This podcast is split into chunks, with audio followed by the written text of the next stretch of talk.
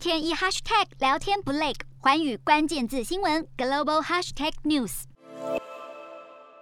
战略储油指的是一个国家为了预防因为战争等因素而导致石油进口或生产中断，演变成能源危机所预先储备的石油，通常会以国家一日平均的最低用油量来进行储油。许多国家都建有专门储备战略储油的仓库，例如美国德州的佛里波特市就建有容量大约二点二六亿桶的储油仓库。而一些没有条件盖储油仓库的国家，可能会跟有储油仓库的国家签署共享条约，在需要时购买。像是以色列，在一九七五年就跟美国签署协议，遇到紧急状况，美国有义务向以色列出售长达五年的石油。而有些国家也会签署协议，在需要时可以互相调用战略储油。由于国家石油储备库承担着国家的能源安全。所以在布局、选址跟规划上，有别于其他普通油库的规范。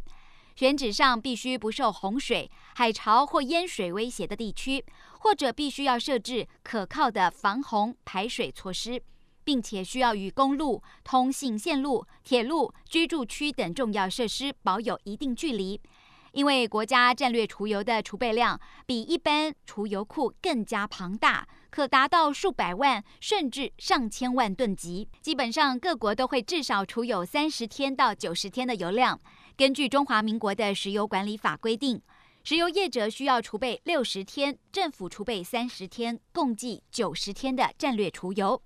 全球战略储油仓库容量最大的国家就是美国。在靠近石油产地德克萨斯跟路易斯安那两州的墨西哥湾沿海，设置四个大型储备基地，数百万个岩洞改成的战略油库。这些天然储油罐直径数百公尺，最深可达三千公尺以上。全部装满的话，可以达到七点九七亿桶石油，以每日用油量计算，相当于三十三天的用油。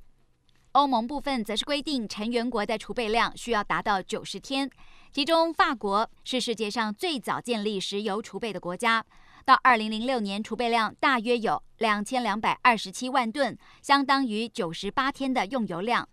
中国大陆的战略储油起步在二十一世纪，二零零六年时才只有七天的储备量，后来发展迅速，政府在各地，例如镇海。舟山、大连、黄山都建有国家战略储备油库。不过，一直以来，中国大陆对战略储油量极为保密。上一次公开更新是在二零一九年，当时中国大陆能源局对外表示，大约有八十天的石油库存。不过，根据专家评估，目前中国大陆的石油储备量大约是二点二亿桶原油，相当于十五天的需求量。